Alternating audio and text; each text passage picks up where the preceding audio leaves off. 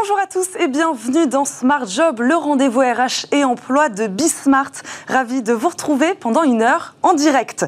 Dans notre rubrique Bien dans son job, on s'intéresse aujourd'hui à l'affirmation de soi. Comment dire non en entreprise sans se sentir coupable Nous poserons la question à Sylvie Riondel, coach et formatrice spécialiste de l'assertivité. Dans Smart et Réglo, zoom aujourd'hui sur les assurances obligatoires pour les entreprises. Quelles sont-elles Est-ce que toutes les entreprises doivent souscrire une assurance Une experte en droit des affaires nous dira tout sur ces contrats qui visent à protéger les entrepreneurs. Et puis, petite pause café, bien sûr, avec Fanny Griesmer qui nous parle de l'ESA qui recrute sa future génération d'astronautes. Dans le cercle RH, comme tous les vendredis, c'est le débat de l'actu. Nous parlerons des chiffres du chômage d'abord, puis de l'extension du RSA au moins de 25 ans. Et puis le livre Smart Job intéressera les parents des jeunes ados. C'est celui de Carole Le Fur. Qu'est-ce que tu veux faire plus tard? Nous la recevrons en fin d'émission. Mais tout de suite, c'est bien dans son job.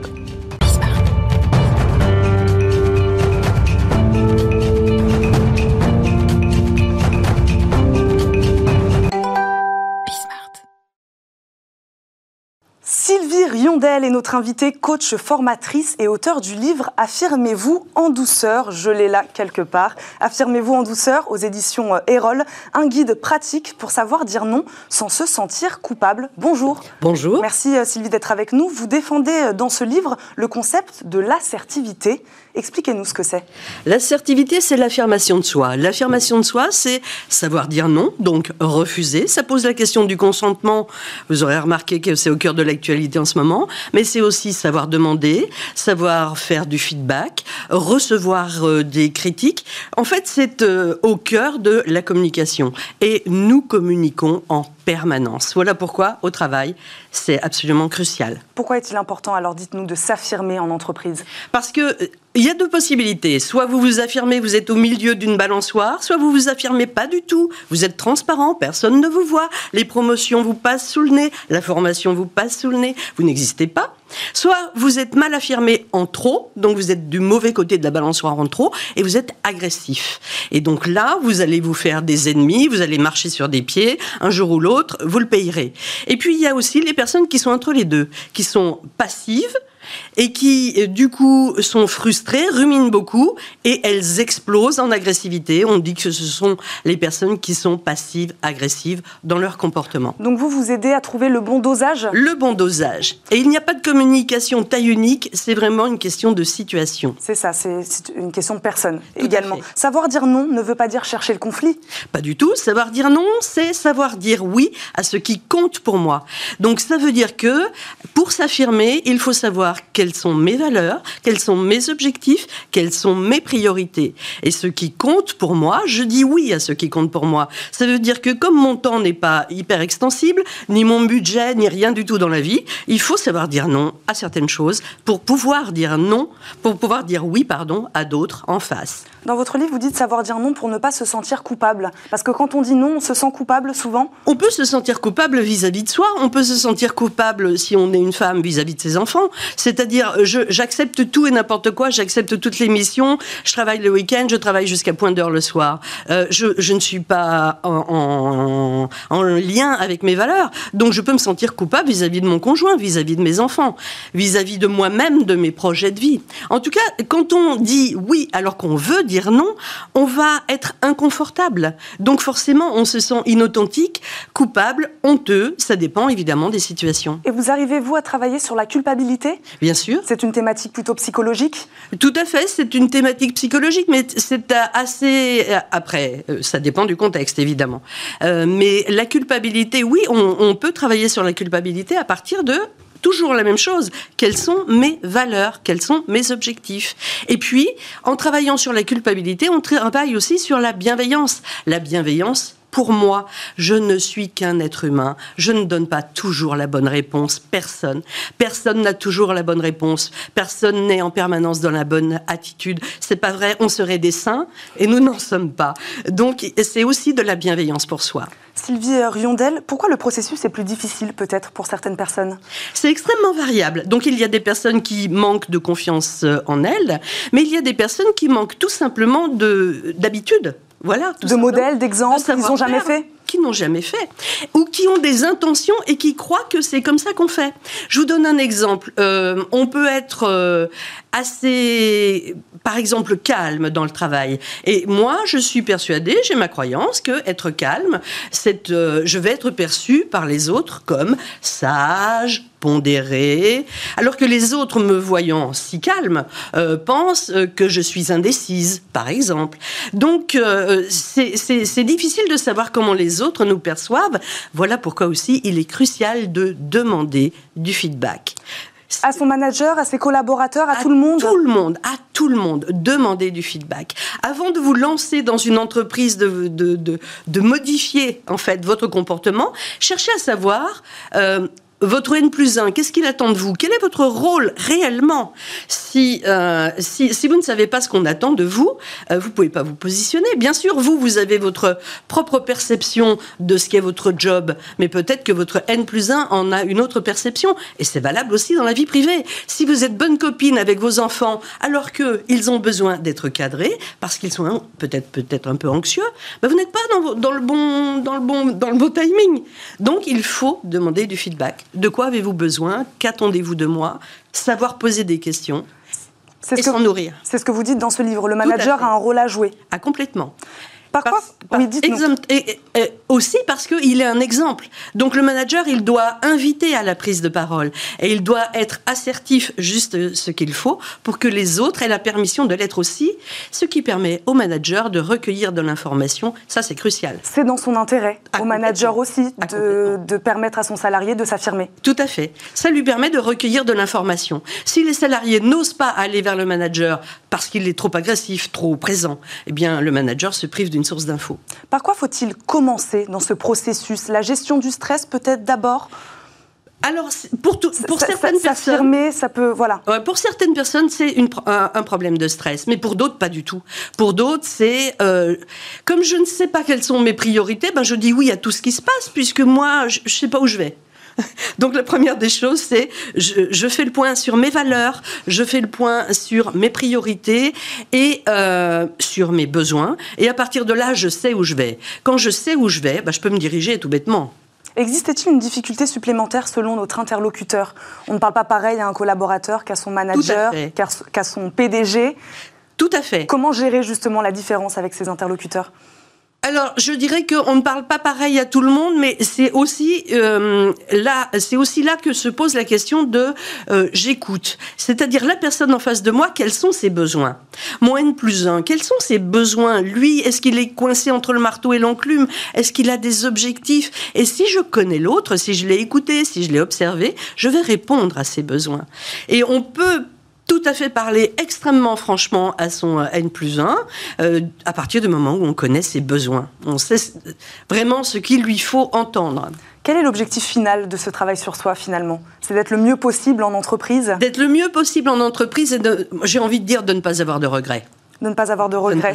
Votre livre, c'est un guide de bonnes pratiques, mais aussi d'exemples. Vous donnez des exemples. Tout à fait. Donnez-nous-en, si vous en avez. Alors, par exemple, je reprends, euh, je, vous dans le livre, je parle de Kim. Kim, elle est euh, manager et elle est très très calme, très posée. Elle ne se met jamais en avant. Elle écoute, euh, elle, prend conseil. Et comme elle est jeune, quand elle a pris son poste, eh bien on, on, ne l'a pas prise au sérieux, justement parce qu'elle était trop calme. Donc elle a eu besoin de revoir sa posture physique, c'est-à-dire euh, s'asseoir moins souvent, être plus souvent debout, plus souvent se positionner avec les autres managers, euh, euh, ne pas s'asseoir immédiatement quand on rentre en réunion, comme si on voulait se cacher derrière la tapisserie. Donc elle a elle n'a pas eu besoin de beaucoup changer, mais elle a d'abord changé sa posture physique. Et ça a été un message qui a été très rapidement perçu. Et donc, elle a pris sa juste place. Ça me donne envie de rebondir. Y a-t-il une différence entre les femmes et les hommes sur ces questions euh, d'affirmation de soi en entreprise? J'imagine que oui. oui. Donc le travail est différent.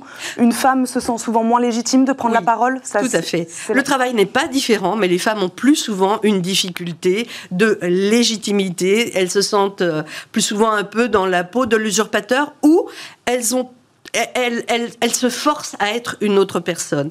Et, et ça marche pas. Il faut pas se forcer. Vous travaillez avec les deux tout à fait, bien sûr. Merci beaucoup, Sylvie Riondel. Vous êtes coach, je le rappelle, et formatrice. Et je rappelle votre livre, bien sûr, qui est juste ici, mais je pense qu'on le verra peut-être aussi à l'image. Affirmez-vous en douceur aux éditions Erol. Merci, d'avoir été sur le plateau de Smart Job avec nous aujourd'hui, nous avoir expliqué ce concept hein, d'assertivité. Avec plaisir. Tout de suite, c'est notre rubrique Smart et Réglo. Dans Smart et Réglo, aujourd'hui, on pose la question quelles sont les assurances obligatoires pour les entreprises? Clarisse Tomé Duarte, je, prononce bien? Tomé Duarte à la française, experte en droit des affaires chez SVP Information Décisionnelle, va nous aider à y voir plus clair. Bonjour. Merci d'être avec nous.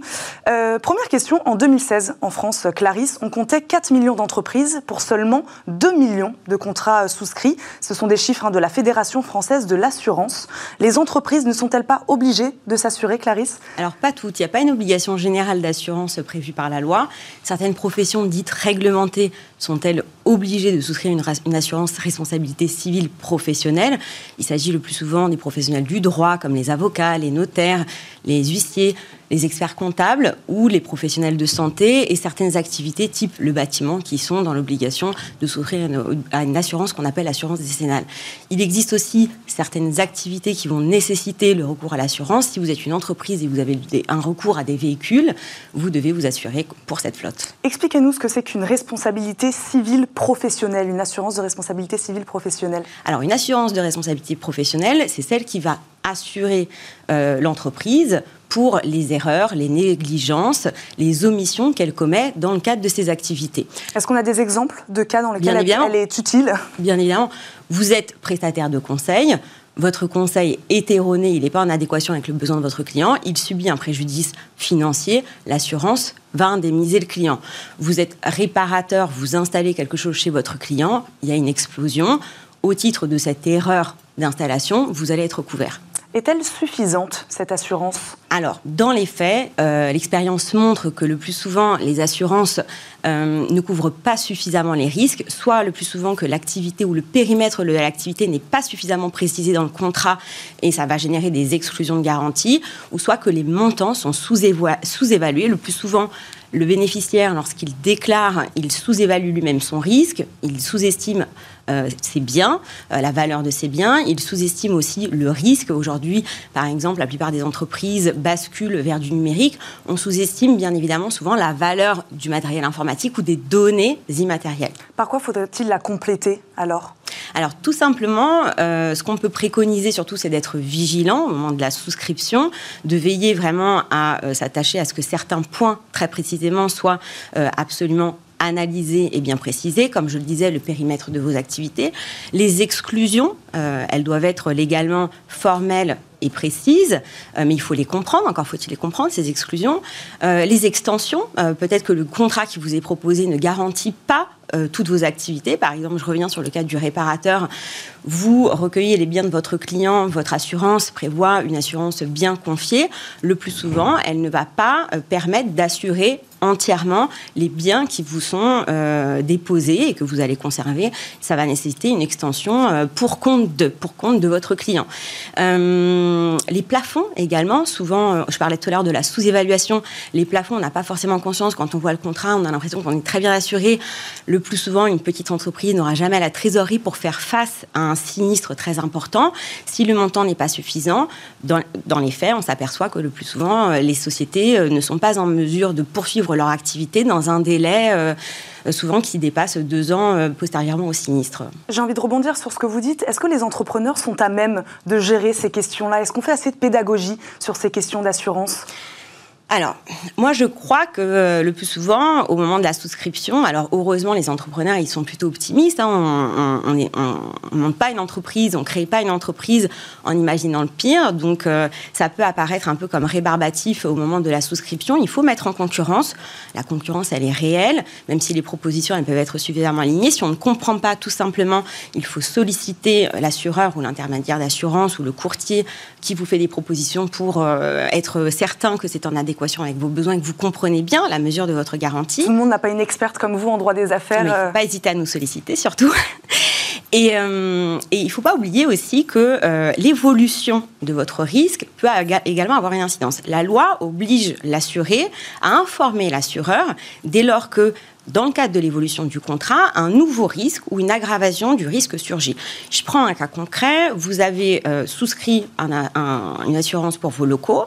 Euh, vous prenez un étage supplémentaire. Vous omettez d'en informer votre assureur. Si toutefois vous avez un sinistre. À cet étage-là que vous n'avez pas déclaré peu importe, peu, importe. Que ce soit auprès des, hum, des garanties initialement souscrites ou au titre de ce nouveau risque, euh, vous n'êtes pas nécessairement couvert. L'assureur peut vous opposer un refus de garantie.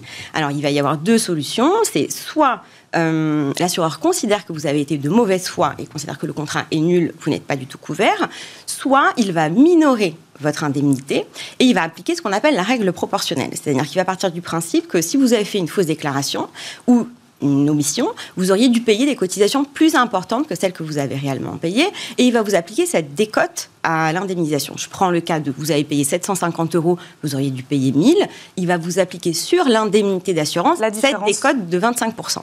L'assurance, je voulais qu'on en parle aussi, c'est un sujet d'actualité, l'assurance perte d'exploitation a particulièrement attiré l'attention cette année. Certains restaurants, bars et autres commerces ont été euh, contraints de fermer du fait de l'épidémie. Une entreprise peut-elle obtenir de son assureur un dédommagement au titre des pertes liées à la Covid-19 alors, il faut savoir que la grande majorité euh, des entreprises ne sont pas éligibles à une indemnisation au titre de la perte d'exploitation, et ce pour deux raisons. Euh, la perte d'exploitation, euh, il faut envisager que ce n'est pas un risque en soi. Le plus souvent, les assureurs, dans un premier temps, déjà, leur logique, c'est une logique de mutualisation. On assure différentes personnes. Si l'un d'entre eux connaît un risque, je l'assure, et le montant des cotisations recueillies auprès de tous mes assurés vont me permettre de supporter ce sinistre. Par nature, une épidémie, c'est global. Donc les assureurs, ils n'assurent pas ce type de risque, tout simplement parce que ça mettrait en, péril l'équilibre de, l'économie de, l'assurance. Dans un second temps, il faut savoir que la perte d'exploitation, très précisément, elle est souvent associée à un risque qui va engendrer un, risque matériel. Pour prendre une illustration, vous êtes assuré au, risque au titre de l'incendie votre bien, vos locaux par exemple, sont assurés au titre de l'incendie, vous connaissez un incendie, le bien disparaît, et de ce fait, vous ne pouvez plus poursuivre votre activité, ce bien matériel va faire en sorte que l'assurance vous couvre au titre de la perte d'exploitation parce que vous n'avez plus de locaux où votre matériel est disparu. L'épidémie, alors voilà, mais l'épidémie en soi, elle affecte pas l'outil, l'outil de travail de l'entreprise. Les biens aujourd'hui, les, prenons le cas des restaurateurs, ils sont fermés, les locaux sont intacts, le bien est intact. Ils ne peuvent pas juste les utiliser. quels étaient les arguments alors du côté des restaurateurs et du côté des assurances dans ces conflits fait beaucoup d'encre et aujourd'hui on tend à laisser croire à toutes les entreprises qu'elles peuvent éventuellement solliciter leur assureur au titre de la perte d'exploitation. Dans les faits, ce n'est pas le cas. Ce qui s'est passé, c'est que les assureurs, et pour ne pas le nommer AXA très précisément, a proposé à un certain type de clients, les restaurateurs en particulier, une garantie qui prévoyait qu'en cas de fermeture administrative liée à un risque de maladie contagieuse, d'intoxication ou d'épidémie. Euh, Donc le mot épidémie était euh, épidémie, et le mot est choisi, peut-être malheureusement choisi, mais en tout cas il a été, il figure au contrat.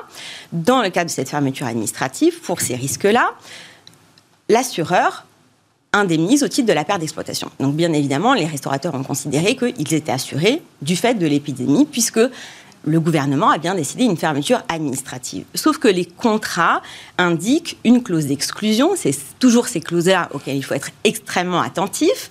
Dans ces contrats-là, la, la clause d'exclusion dit que si une fermeture administrative touche dans le même département un autre établissement tout secteur confondu, l'assurance ne joue plus. D'accord. Donc c'est bien que l'assureur, s'il ne tendait pas à couvrir le risque d'épidémie comme on le connaît aujourd'hui, il envisageait sûrement un risque au titre d'une fermeture administrative consécutive à une inspection sanitaire. Les restaurants sont euh, susceptibles de se voir contrôlés au, risque de leur, au titre de leurs obligations d'hygiène. Un client est intoxiqué, il fait une dénonciation, vous, êtes, vous, vous subissez une inspection sanitaire et une fermeture administrative est, euh, décidée. Néanmoins, euh, les tribunaux de commerce, il y a eu beaucoup de restaurateurs qui, qui, ont sollicité les juridictions. Le tribunal de commerce de Paris, en première ligne, a donné droit euh, aux assurés en considérant que la clause d'exclusion était trop, est trop, étendue. Il faut savoir que en droit des assurances, une clause d'exclusion, elle doit être limitée et formelle. Ça veut dire qu'elle doit être non ambiguë, très précise, et elle ne doit pas dénaturer le contrat de sa substance. Elle ne doit pas vider la garantie de sa substance. Et ça, c'est le point de droit en particulier qui fait débat ici. Donc, de manière générale, le tribunal de commerce de Paris et certains tribunaux de commerce de province ont donné droit aux assurés. On attend impatiemment les décisions d'appel. AXA a fait appel à toutes les décisions. Une première décision est tombée en fin d'année, en décembre 2020, et fait droit à AXA en considérant que la clause est valable.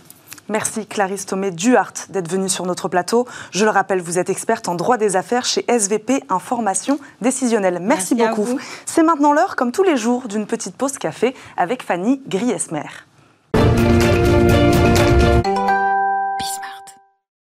Vous aviez enfant cette envie folle de devenir astronaute? Eh bien, sachez que ce rêve pourrait bientôt devenir réalité. L'Agence spatiale européenne lance une campagne de recrutement pour sélectionner une petite poignée d'astronautes. Si l'idée vous séduit, autant vous le dire d'emblée, la sélection sera rude, l'entraînement aussi. Lors de la précédente vague de recrutement en 2008, sur plus de 8000 aspirants, moins de 10 avaient franchi la ligne d'arrivée, parmi lesquels Thomas Pesquet, notre étoile tricolore. Il a réussi, alors pourquoi pas vous? Voici les critères que vous devrez remplir.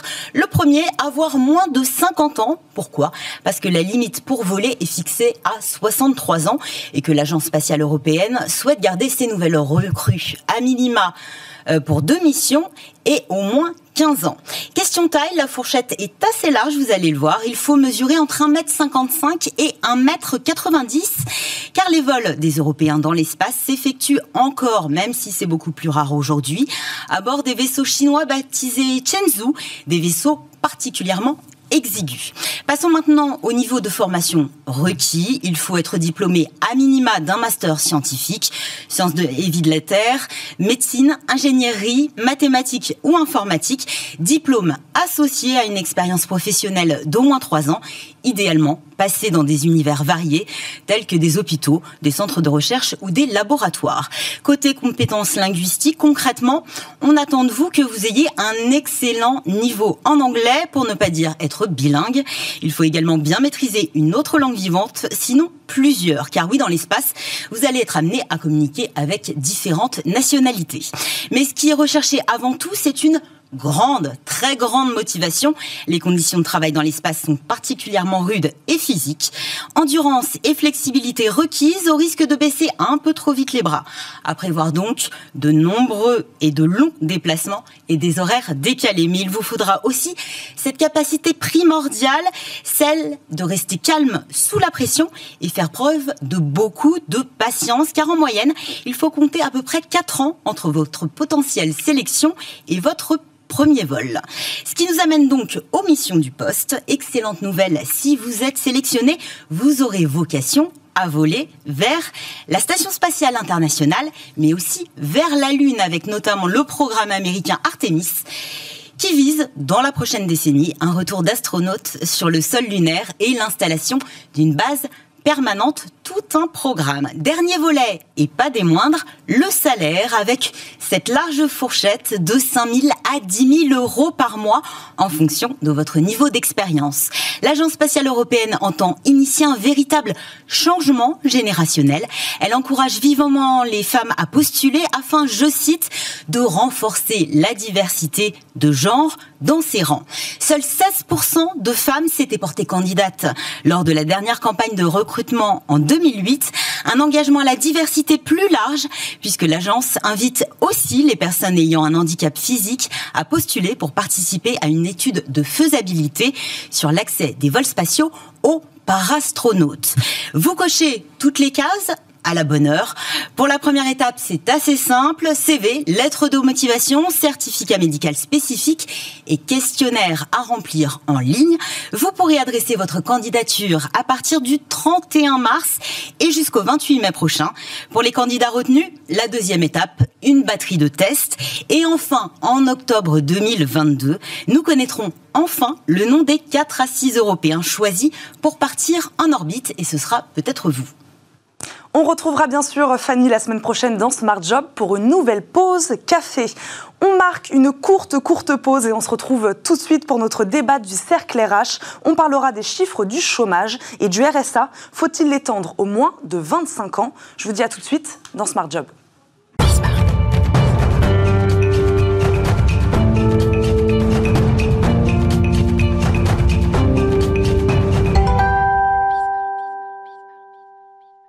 Le cercle RH, comme tous les vendredis, focus sur trois sujets d'actualité. D'ailleurs, trois experts nous accompagnent. Valérie Oanessian, fondatrice Femia Conseil et administratrice de la fondation Concorde, est avec nous. Bonjour. Bonjour. Bienvenue sur le plateau de Smart Job. Marine Balançard, euh, directrice générale du cabinet de formation et de conseil Harry Seal, est également avec nous. Bonjour. Bonjour. Et enfin, Simon Cardoen, cofondateur de Partageons l'écho, est avec nous. Bonjour. Bonjour. Merci à tous les trois d'être là. Nous parlerons des chiffres du chômage, d'abord, une baisse au quatrième trimestre qui n'est peut-être qu'illusoire, nous verrons. Une autre question nous intéresse aujourd'hui, celle de l'extension du RSA au moins de 25 ans. De plus en plus de voix demandent sa création. Enfin, il l'a écrit dans une lettre au syndicat, le président du MEDEF veut repenser le rôle des partenaires sociaux. Est-ce possible? Nous poserons la question. Mais d'abord donc, les chiffres du chômage, 8% au quatrième trimestre 2020 contre 9,1% au trimestre précédent. L'INSEE évoque une baisse en trompe-l'œil. Pourquoi en trompe-l'œil, Simon Cardoen Alors, Déjà, effectivement, on a une baisse du chômage parce qu'on a eu une hausse de l'activité. On a une reprise un petit peu de l'activité euh, pour toutes les catégories d'âge, donc soit les jeunes ou les plus seniors. On a aussi donc des nouvelles offres d'emploi qui font qu'on a un chômage qui baisse. Mais on parle de chômage en trompe-l'œil pour plusieurs raisons. Déjà, premièrement, le taux de chômage au sens du BIT, donc le chiffre que vous avez évoqué, ne prend pas en compte ce qu'on appelle le halo du chômage. Finalement, ce halo du chômage, ça correspond à des chômeurs qui ne sont pas pris en compte parce que ils ont basculé, on pourrait dire, dans l'inactivité, c'est-à-dire qu'ils ne sont pas en recherche active ou alors ils ne sont pas disponibles et donc ne sont pas pris en compte dans ce chiffre. Ils ne sont pas en recherche active parce que c'était la période du deuxième confinement. Voilà, il y a, il y a ça aussi, effectivement. Et euh, ces chômeurs ne sont pas négligeables, puisqu'en fait, si on prend les chiffres de 2018, on passait d'un taux de chômage de 9% à un taux de chômage de 14%. Et donc, on voit bien qu'il y a une forte, effectivement, euh, une forte cohorte de, au sein du halo du chômage qui pourrait faire grossir les chiffres. Et on a un autre risque aussi en trompe-l'œil, c'est qu'aujourd'hui, on a eu un mécanisme d'activité partielle qui a été très efficace, qui a permis de préserver notre structure productive et notre capital productif, notamment au sein de nos emplois. Mais on va arriver dans une sortie de crise où on va avoir des retraits des aides aux entreprises, des retraits aussi de l'activité, du système d'activité partielle, et donc des risques de plans de licenciement qui ont été jusqu'ici évoqués éviter plutôt, pardon, et aussi un, risque de voir euh, des entreprises qui peuvent faire faillite et donc d'avoir finalement des plans de licenciement et des plans de restructuration qui pourraient faire augmenter des chiffres déjà en trompe-l'œil. Donc c'est un petit peu pour ça effectivement que l'INSEE parlait de chiffres en trompe-l'œil. Valérie Oanessian, du coup ça remet un peu en question aussi l'intérêt de cet indicateur? Oui, euh, non, puisque un indicateur, euh, s'il est suivi, reste un, indicateur. Donc le, vrai sujet c'est de savoir comment il est construit et, et ça vient d'être expliqué très très bien. Non, si, je risquais un oxymore, je, dirais une, baisse inquiétante du chômage. Euh, parce que en réalité, on voit bien. On l'a jamais dit celle-là. Euh, non, non, mais on, voit en réalité que euh, cette baisse n'est pas totalement, totalement saine. Euh, que derrière, euh, lorsque, euh, comme au moment des grandes marées, tous ces dispositifs vont disparaître, on va voir sur le sable tous ces dégâts de personnes qui sont, vont devenir sans, filet, qui ne recherchent pas d'activité à cause des, conditions sanitaires, même s'il y a quand même, heureusement, des, offres d'emploi et, des recrutements importants qui se font, il faut quand même le, le rappeler aussi. néanmoins, on voit que les problèmes sont devant nous et c'est ça qu'indiquent ces chiffres. On le sait.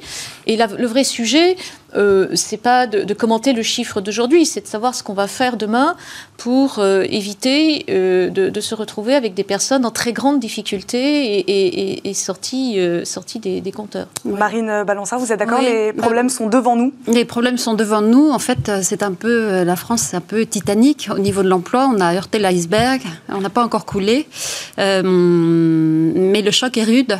Et en fait, les entreprises sont un peu perfusées là auprès, enfin grâce auprès de, du gouvernement. Oui, c'est ce qu'on dit. Quand on enlèvera la perfusion, On va enlèvera les aides. On va enlever les aides, on va enlever le chômage partiel progressivement. Les entreprises vont n'ont quand même pas une activité euh, débordante, en tout cas dans certains secteurs, c'est le moins qu'on puisse dire.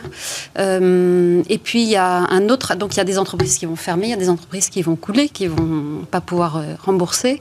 Et puis il y a un autre effet, c'est que un peu plus pervers, c'est qu'en télétravail, on s'est aperçu, notamment dans les grandes entreprises, qu'on pouvait faire autant avec finalement un peu moins de personnes engagées. Euh, on gagnait en productivité avec ceux qui étaient, voilà. qui étaient là. Donc on a mis besoin de moins de monde. Voilà. C'est peut-être mis en avant le fait qu'on avait besoin d'un peu moins de monde pour tenir la barque. Et c'est ça aussi que je crains personnellement.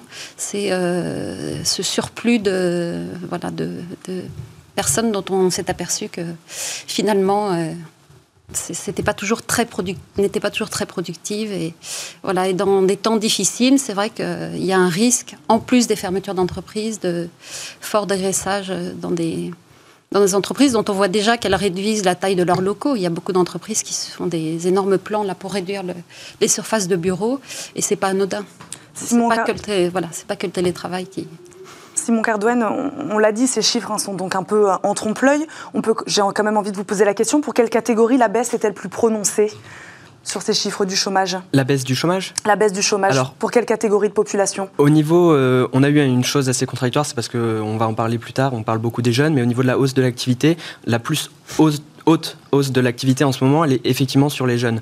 Donc euh, là-dessus, c'était un, des signaux positifs. Mais euh, après, l'incertitude, c'est plus sur la composition euh, du halo de chômage dont on parlait tout à l'heure. Et finalement, quelles sont les catégories de population qui sont représentées dans ce halo, qui augmentent, qui baissent? Et c'est là qu'il y a une incertitude parce que le halo du chômage est plus dur à mesurer que le taux de chômage. Mais le halo du chômage, ça représente combien de personnes? C'est 1,8 million de personnes à peu près? Euh, j'ai plus le chiffre en tête, mais il me semble que c'est plus d'un million de personnes. C'est pas une centaine de milliers de personnes. C'est pour ça qu'en 2018, euh, quand on passait de 9% à 14%, effectivement, c'était pas un chiffre du tout négligeable. C'est loin d'être négligeable, oui. Et qui risque d'augmenter finalement aujourd'hui avec la situation sanitaire, la situation des entreprises et aussi le découragement, puisque on a des personnes en fait qui étaient déjà en recherche d'emploi avant la crise. On a une crise qui apparaît et donc qui réduit d'autant plus les offres d'emploi parce que la plupart des plateformes en ligne enregistrent une baisse d'offres d'emploi. On a un choc qui en fait à part quelques secteurs qui recrutent, euh, le choc est plus dur. Le, euh. choc est effectivement inégalitaire selon les secteurs, mais euh, on a un double choc sur l'offre de travail et sur la demande du travail. Et en fait, sur l'offre de travail, il y a aussi un fort découragement du fait que, en plus de la baisse de la demande de travail, on a des gens qui n'avaient pas d'emploi, qui ne peuvent d'autant pas en trouver en ce moment, et qui donc sortent et intègrent ce halo du chômage. Notamment les jeunes. Sur le chômage des jeunes, justement, le taux a passé la barre des 20% chez les moins de 25 ans, atteignant 22,1% en novembre 2020. Une situation alarmante qui remet euh, au centre du débat l'extension du RSA euh, aux moins de 25 ans. Selon un sondage Les Échos, deux Français sur trois sont favorables à un revenu minimum pour les jeunes.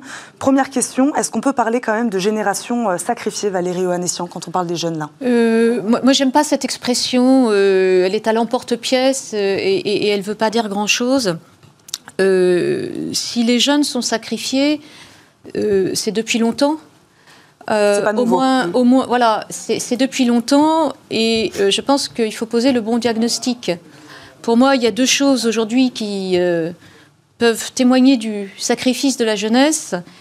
C'est la faiblesse de l'école et notre incapacité à avoir une école républicaine qui assure aux jeunes le minimum vital qu'on est en droit d'imaginer devoir apporter aux citoyens libres et aux futurs euh, travailleurs, quelle que soit la forme que prenne ce travail. de quelle manière elle échoue, l'école Expliquez-nous. Oh bah, écoutez, euh, il suffit euh, de voir... Sur la formation, mais pas que, j'ai l'impression. il, suffit, de voir les classements internationaux, il suffit de voir le, les échecs à l'université, et, c'est ça le vrai drame de la jeunesse, auquel on pourrait ajouter le poids des, déficits publics et sociaux accumulés depuis des mmh. décennies, et qui laissent peser sur les épaules de cette jeunesse une dette, euh, une dette abyssale. Donc je veux bien qu'on pleure maintenant. Euh, la vérité, c'est que euh, ça fait longtemps qu'on aurait dû s'occuper de, la jeunesse. Et par rapport à ça, on a deux logiques. Hein, où on a une logique idéologique à court terme et on décide d'avoir une approche liée à l'assistanat. C'est une philosophie. Qui n'est pas celle du gouvernement. Qui n'est pas celle du gouvernement. Parce que le, RS, euh, le RSA pour les moins de 25 ans, le gouvernement s'y oppose. Hein. Pour l'instant, il dit toujours non. Ou bien on prend le mal à la racine et on décide enfin euh, d'essayer euh, d'accompagner notre jeunesse pour faire des femmes et des hommes libres. Et, à ce moment-là, on s'occupe des vrais sujets et, on rentre dans, quelque chose de plus, de plus profond et des réformes structurelles que personne n'évoque. Marine Blanchard, vous êtes d'accord sur le diagnostic?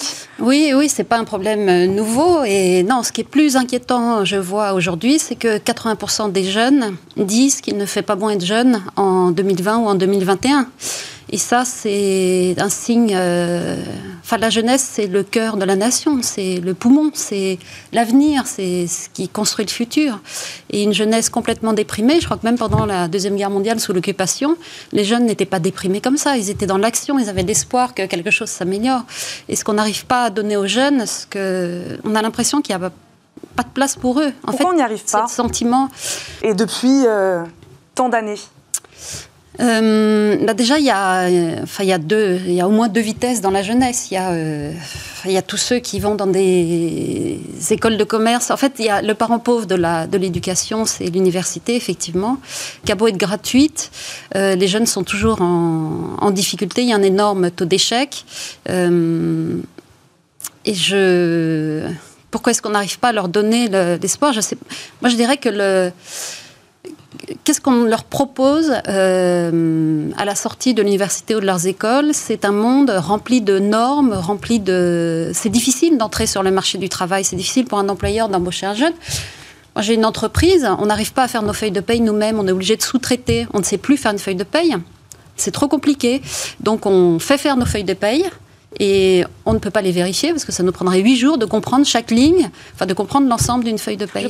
Ça, ça, on croule sous les normes, sous les difficultés, sur les déclarations d'embauche, etc. Et les jeunes, c'est ça qu'ils perçoivent, c'est une énorme difficulté à rentrer sur le, sur le marché du travail. Vous parlez de difficultés à rentrer sur le marché du travail, j'aimerais vous faire réagir. Pour Bruno Le Maire, à 18 ans, ce qu'on veut, c'est un travail.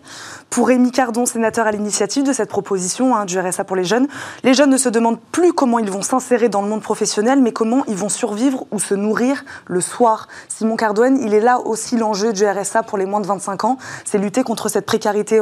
Il y a ces questions de, marché du travail et aussi cette question de survie oui. pour une génération qui est très précaire. Oui, en fait, c'est vrai que outre euh, le RSA lui-même, on a au moins la chance d'avoir un débat qui émerge autour euh, d'une remise au centre de la jeunesse des politiques publiques. Et ça, c'est une bonne chose parce qu'effectivement, on a une forte précarité chez les jeunes. On a eu l'Observatoire des inégalités qui a annoncé que la crise du Covid allait avoir des effets euh, qui, ou a déjà des effets sur les jeunes qui ne sont non négligeables. On a eu le rapport de l'Assemblée nationale sur les effets de la crise justement du Covid sur les enfants et la jeunesse qui montre qu'on a une détresse psychologique dont vous avez parlé, mais on a aussi un jeune sur six qui a décroché scolairement, on a un jeune sur six qui était en emploi qui a perdu son emploi, et on a, comme vous le disiez, 700 euh, 000 jeunes qui vont arriver sur le marché du travail, alors qu'on a déjà 600 000 jeunes sur ce marché qui sont au chômage. Et donc, on a un enjeu de répondre à cette précarité, de répondre à ce risque de hausse de la pauvreté de la jeunesse. Et euh, effectivement, c'est un problème qui est assez ancien, on l'a évoqué, puisque déjà en 2013, on avait un taux de pauvreté de la jeunesse qui était supérieur au taux de pauvreté de l'ensemble de la population. Et donc, finalement, au moins euh, en dehors du RSA, ce qui est sûr, c'est qu'aujourd'hui, il faut trouver une façon de concilier un petit peu euh, les contraires, c'est-à-dire les avis sur le RSA, sur un non-RSA, sur un capital jeune ou sur d'autres propositions qu'on a pu voir en politique, mais vraiment concilier ces propositions pour apporter une réponse. Pour l'instant, le gouvernement ne parle pas de restructuration. Hein. On est sur de l'aide ponctuelle. Ce sera suffisant? Alors, on ne peut pas dire si ce sera suffisant, enfin, ou du moins je ne m'avancerai pas à le dire, mais en tout cas, euh, ce qui est sûr, c'est qu'il faut faire des choses et que c'est bien d'y réfléchir, de chercher à comprendre ce qu'il faut faire et comment le faire. Valérie oui, non, cette réponse court-termiste hein, finalement du gouvernement. si vous voulez, c'est dramatique parce que euh, lorsque euh, on dit qu'on est contre le RSA jeune, c'est comme si on disait qu'on était contre les jeunes. Et c'est vrai que c'est très très difficile à dire de cette façon-là. Donc, euh, et il y a une urgence qui, qui est manifeste dans, dans, dans, dans l'aide à apporter à des jeunes qui, on le sait, pour beaucoup, sont obligés de travailler pour financer leurs études. Pourquoi? Parce qu'il n'y a pas de système de bourse. Enfin, on, on revient à des problèmes structurels mm. euh, profonds. Donc moi, euh, ceci me met en colère parce que, euh, en réalité, on pose mal la question, malheureusement, comme toujours, trop tard, et, et on évite comme ça les vrais sujets mm. qui sont, encore une fois, l'école. Euh, l'école et la capacité à cette école de, former des, citoyens et des futurs travailleurs euh, adaptés euh, aux nouveaux métiers d'aujourd'hui. Donc voilà, c'est, je, pense que si on n'aborde pas ce sujet par ce bout-là, on a malheureusement toutes les chances de revenir sur ce plateau pour commenter en se lamentant les malheurs de la jeunesse l'année prochaine et dans les dix ans qui viennent. Marine Blanchard, vous voulez réagir? Oui, mais je suis d'accord avec votre... enfin, toute tout est dans le diagnostic en fait. Et accorder le RSA aux jeunes, c'est un peu les enfermer dans une sorte de, catégorie de pauvres. ce ne serait pas la solution. Ce ne serait pas la solution. Et en plus, ils vont déjà payer la dette Covid celle que voilà toutes les dépenses qu'on fait actuellement ils vont le payer et le financement du RSA viendrait se rajouter parce qu'en fait, c'est eux qui vont rembourser tout ça. Oui, mais aujourd'hui, peut-être qu'ils voient aussi les jeunes qu'on est capable de débloquer des sommes d'argent importantes pour certains sujets et pas pour eux. C'est vrai que ces 18-25 ans sont les seuls exclus des aides qui sont euh, versées à nombre de Français d'entreprises euh, aujourd'hui. C'est ponctuellement euh, le temps de la crise. C'est ce qui n'est pas tout à fait le cas. Le gouvernement a quand même débloqué Bien des sûr, aides voilà. Il y a Quelles sont les aides ponctuelles qu'a débloqué le gouvernement, Valéro Anessian J'ai plus le détail en tête, mais il y, a il y avait des aides ponctuelles pour le logement, les repas à 1 euro. Pour le bénéficiaire des APL. Voilà, exactement. Donc il y, a eu quand même un, effort, mais encore une fois, je crois qu'il faut poser ce problème structurel urgent de l'école, de la formation. Euh, et il n'y a que ça, il a que ça pour répondre sérieusement au sujet. Simon Cardone, vous êtes d'accord avec ça? Il faut faire un vrai diagnostic de la situation des jeunes aujourd'hui en France pour espérer trouver une solution. En tout cas, on n'est on pas sur des solutions court-termistes. Il faut vraiment repenser, euh, repenser notre système. Oui, alors euh, effectivement, il y a un diagnostic à faire, il y a un diagnostic à comprendre, mais il y a déjà eu, euh, comme on l'a évoqué, des, rapports, des choses. Et les rapports, sont là, en tout cas, on les voit. Euh, il n'y a peut-être pas besoin de, de ressolliciter beaucoup de choses. Aujourd'hui, il y a des belles institutions qui peuvent réfléchir et qui peuvent aider à la prise de décision. Et je pense qu'effectivement, les solliciter, c'est une bonne chose, mais après, il ne faut pas bloquer non plus la prise de décision sous des arguments parfois idéologiques, parce que malheureusement, oui, parce que le, RSA les gens font des rapports très clivant. Voilà. Et outre le fait qu'il soit bien, pas bien, il a des défauts, il a des qualités et on retombe dans un ancien débat qui est vraiment le débat entre l'amélioration du niveau de vie mais l'incitation au travail. Et donc euh, on revient un petit peu euh, à ce que je disais, c'est-à-dire concilier des contraires mais qui sont possibles à concilier et surtout qu'aujourd'hui on doit concilier. Voilà, les jeunes sont pris en otage euh, d'un débat politicien et je pense que ce n'est pas le meilleur hommage qu'on puisse leur rendre aujourd'hui il nous reste quelques minutes. On voulait vous faire réagir au courrier du président du MEDEF, Geoffroy Roux de Bézieux, qui, en raison d'une période inédite sur le plan politique et social, ce sont ses mots, propose aux leaders syndicaux et patronaux d'entamer une nouvelle approche du dialogue interprofessionnel économique et social. Mm. Est-ce qu'on peut dire que les syndicats et patronats n'ont jamais autant discuté que pendant cette crise, Marine Balançard bah, C'est un peu ambigu parce que les syndicats, on ne les entend plus trop, puisqu'ils sont euh, submergés comme nous par euh, les experts médicaux et les sur la crise, on n'entend plus les syndicats, plus tellement, à part pour critiquer Sanofi qui verse trop de dividendes un, petit peu. Et donc je trouve que quand même c'est assez astucieux euh, la lettre de Geoffroy Roux de Bézieux parce qu'on a vu que le gouvernement, en tout cas les Français ont l'impression que le gouvernement a un petit peu failli dans la gestion de la crise au moins à certaines occasions. Euh, et que peut-être que ces organisations-là... Voilà, il n'y a plus trop de ciment dans la société et l'entreprise, en fait, a une carte à jouer parce que c'est un des derniers lieux du collectif, euh, c'est là où se crée la valeur et c'est peut-être l'occasion de changer le regard euh, que les Français ont sur l'entreprise, qui ne sont pas, ou les entrepreneurs, qui ne sont pas des méchants capitalistes, pas toujours. Et, hum, et donc le fait de solliciter les partenaires sociaux, qui finalement, les syndicats qui ne représentent pratiquement plus beaucoup de salariés. Je crois que dans le privé, c'est moins de 10%, euh, dans le public un peu plus, mais en moyenne, euh, les seuls 11% des salariés euh, sont syndiqués, il me semble. et donc la main tendue de Geoffroy Roux de Bézieux est une, enfin, une très bonne idée pour relancer le dialogue, pour donner de la valeur aux organismes paritaires, aux syndicats, et essayer de créer, face au choc qui nous attend, un îlot de stabilité, de dialogue pour euh, gérer la crise à venir, hein, parce que ça va être très difficile sur le plan social. c'est ce que vous dites face à ce qui nous attend, Valérie Oanessian. C'est peut-être le bon moment, alors finalement, de repenser ce rôle des partenaires sociaux je, crois que c'est toujours le bon moment de, dialoguer. Ce qui est clair, c'est que euh, depuis des années, là aussi, ça date pas. Euh, de cette crise, euh, depuis des années, il y a une dévitalisation du dialogue social, du paritarisme de négociation ou de gestion, et euh, c'est vrai que peut-être par le, la sous-représentation des syndicats bah, aujourd'hui. Oui, cette sous-représentation, euh, j'allais dire, euh, pose question sur la légitimité et la représentativité de ces syndicats. Et si on ajoute à ça, j'allais dire, des, des, des, comportements politiques qui sont assez méprisants vis-à-vis du monde associatif et, et, de la, j'allais dire, de, de l'organisation de, de la société civile, euh, eh bien, on a, euh, on a un effet euh, qui est assez voilà, assez, qui, produit un affaiblissement de, ce dialogue, de ce dialogue social, qui reste toujours très, très, très important au niveau de l'entreprise. donc, bon, moi personnellement, je crois beaucoup à l'association. Enfin, je crois en effet qu'il faut retrouver des lieux de dialogue collectif. Mm. Alors, l'entreprise en est un. Euh, je pense que les, défis qui sont devant nous, on parle de la crise, mais plus généralement de cette grande transformation de la société qu'on vit aujourd'hui. Hein. D'ailleurs, je crois que dans les sujets proposés par euh, Geoffroy Roux formation, il y a la formation, numérique, climat. Il y a surtout le numérique, le climat, enfin ces sujets nouveaux qui, n'ont, voilà, qui, qui méritent d'être pris euh, à, à, à, bras le corps. Et, et, et, je trouve très sain euh, que, que, le dialogue s'organise autour de, de, ces sujets. Après, le paritarisme, c'est un autre, une autre question.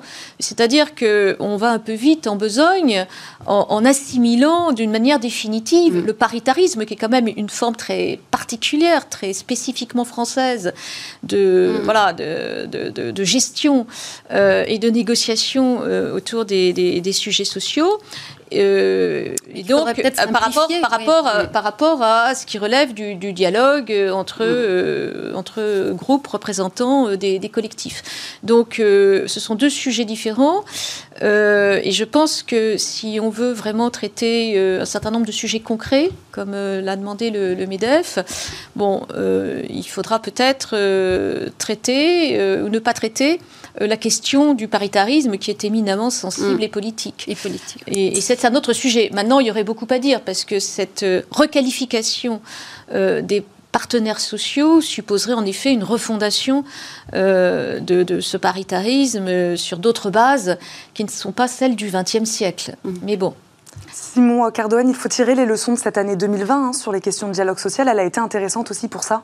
Oui, effectivement, on voit bien, et on en a parlé un petit peu depuis le début, que ça a généré un fort dialogue social, un dialogue que ce soit à l'Assemblée sur des décisions à prendre pour lutter contre la pauvreté, contre le chômage, un dialogue effectivement avec euh, les syndicats. Ils ont été fortement mobilisés, que ce soit au sein des entreprises pour la mise en place du télétravail, pour beaucoup de choses, mais aussi pour euh, les aides selon les branches, selon les secteurs qui étaient plus ou moins touchés par le gouvernement. Et donc, ce qui est bien, c'est au moins d'avoir pu avoir un fort dialogue social pendant la crise et qu'effectivement, il vaut mieux continuer ce dialogue pour réussir à prendre les bonnes décisions. C'est une main tendue intéressante. Donc, que fait le président du MEDEF aujourd'hui? Je préfère pas répondre. Ok, très bien. Merci. Merci beaucoup à tous les trois d'avoir été avec nous, d'avoir débattu aujourd'hui sur le plateau de Smart Job. Merci Valérie Oanessian, Marine Balançard et Simon Cardoen. Et comme tous les vendredis, on termine cette émission avec le livre Smart Job.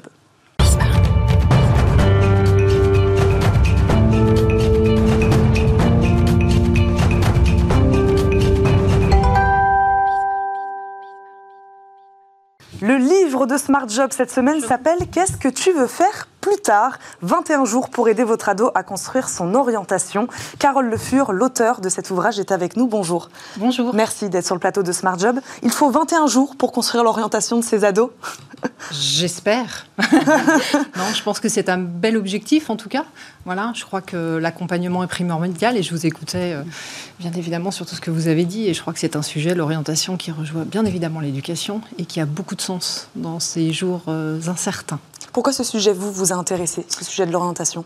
C'est une très longue histoire. Je vais faire très court. Euh, vous savez que 65% des jeunes exerceront un métier qui n'existe pas encore, ceux qui sont encore sur les bancs de l'école, et que vous avez un jeune sur trois qui regrette son orientation.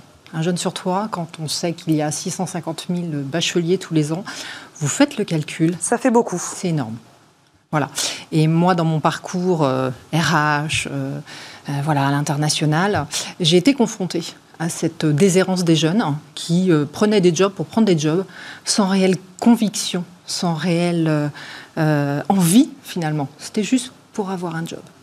Et ça, je pense que c'est pas adapté. Expliquez-nous votre travail d'accompagnement avec Best Future. Mon travail d'accompagnement est basé sur le coaching en entreprise. Voilà, je suis partie du principe qu'en entreprise, on se fait coacher parce que le costume est trop grand, parce que la marche est trop haute, et on n'accompagne pas nos jeunes. Et pourtant, les jeunes, ils construisent leur avenir. Ils construisent vraiment leur orientation sur les années futures, les, trouver sa place dans le monde. Voilà, c'est mon grand, c'est mon grand dada. Trouver sa place dans le monde. L'école doit les accompagner déjà dans un premier temps. Je ne suis pas sûre Après les parents que, l'école euh, soit mon sujet favori. Euh, non, parce que vous pensez euh, qu'elle a échoué quelque part dans ce, dans ce, sur cette question-là de l'orientation professionnelle des jeunes. Il y a un rapport qui est sorti en juillet dernier à l'Assemblée nationale qui a été présenté et qui dit que l'orientation est le maillon faible de l'éducation nationale. Aujourd'hui, les conseillères d'orientation au lycée, ce sont des psychologues. Les jeunes ne veulent pas aller voir des psychologues. Pourquoi faire? C'est pas leur sujet. Le sujet, c'est justement de se connaître, de savoir qui ils sont, de savoir quels sont leurs talents, leurs envies, leurs passions. Ce qu'ils aiment. Euh, le sens qu'ils ont envie de donner à la vie. Aujourd'hui, on parle beaucoup de sens. Et eh bien, parlons du sens. Et ça, c'est fondamental. Ça, c'est vraiment important. À quel âge commence-t-on à orienter son enfant?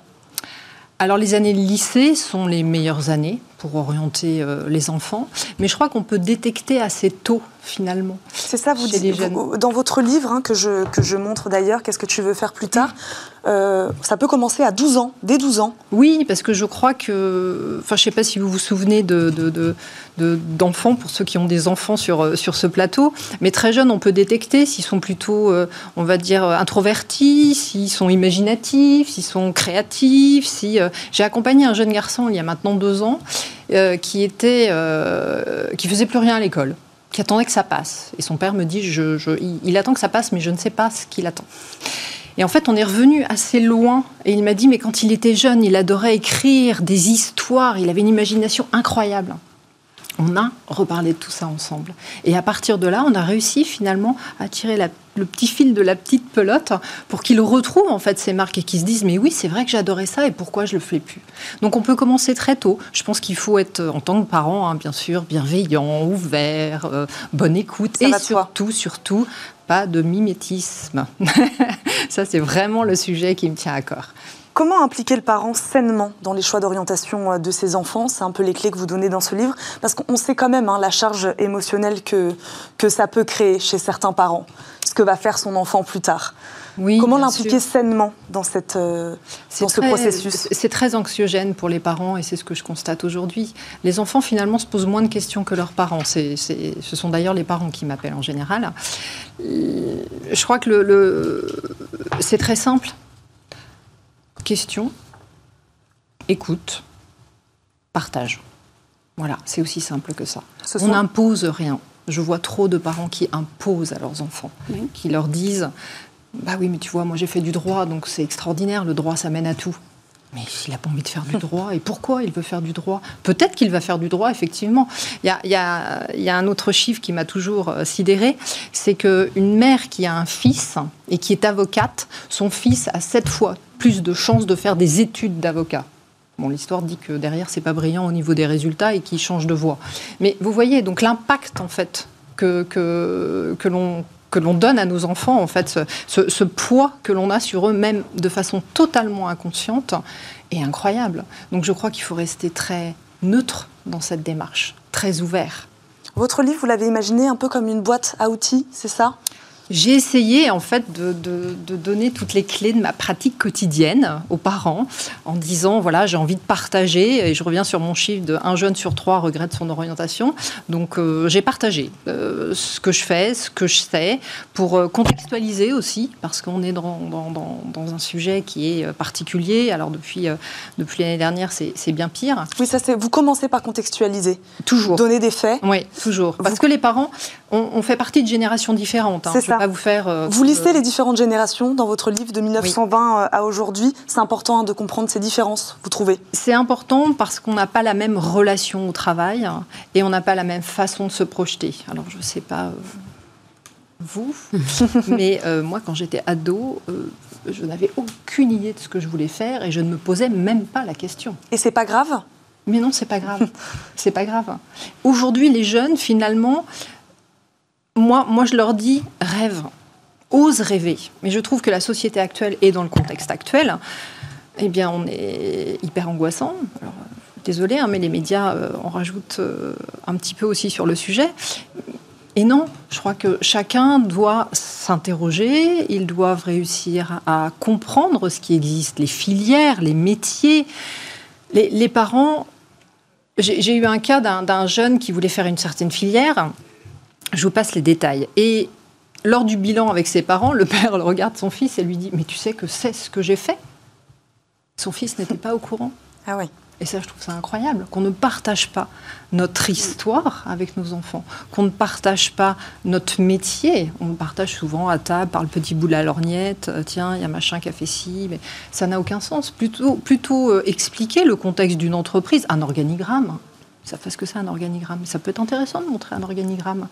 Quel est l'enjeu de mon poste? Qu'est-ce qu'on attend de moi? Qu'est-ce que j'adore? Oui, effectivement, il y a des choses qui me plaisent moyennement. Mais ça, c'est comme, euh, c'est comme pour tout. Et partager. Voilà, c'est ça qui est important. Partager et écouter. Écouter leur retour, sans rien imposer. J'aimerais revenir sur ce que vous disiez sur la notion, la question du rêve. Laisser, euh, laisser l'adolescent rêver. Comment aider le, le parent à l'accompagner dans ses rêves qui, des fois, peuvent faire un peu peur? Peut-être. Oui, bien sûr, ça, fait, ça peut faire peur, mais euh, on ne peut pas brûler les, les- les ailes de quelqu'un qui ne les a pas encore déployées. Donc laissons-le faire, laissons-le avancer. Et puis euh, moi je crois que quand on aime ce qu'on fait, quand on est convaincu par ce qu'on fait, on trouve toujours son chemin. Merci euh, Carole Le Fur d'avoir donné euh, quelques clés aujourd'hui à ces parents d'adolescents peut-être qui nous regardent. Qui nous regardent. Qu'est-ce que tu veux faire plus tard? Je rappelle le nom de votre livre aux éditions Erol. Merci beaucoup et vous êtes également fondatrice de Best Future. Merci à tous les deux de nous avoir accompagnés Merci. jusqu'à la Merci. fin de, de cette émission. Vous l'aurez compris, c'est déjà la fin de votre émission Smart Job. Merci à tous de nous avoir suivis. Merci à Pauline Gratel, Victoire Père et à toute l'équipe technique. Lundi, vous retrouverez bien sûr Arnaud Ardouin à la présentation de ce rendez-vous. Très bonne journée et très bon week-end à tous sur Bismart.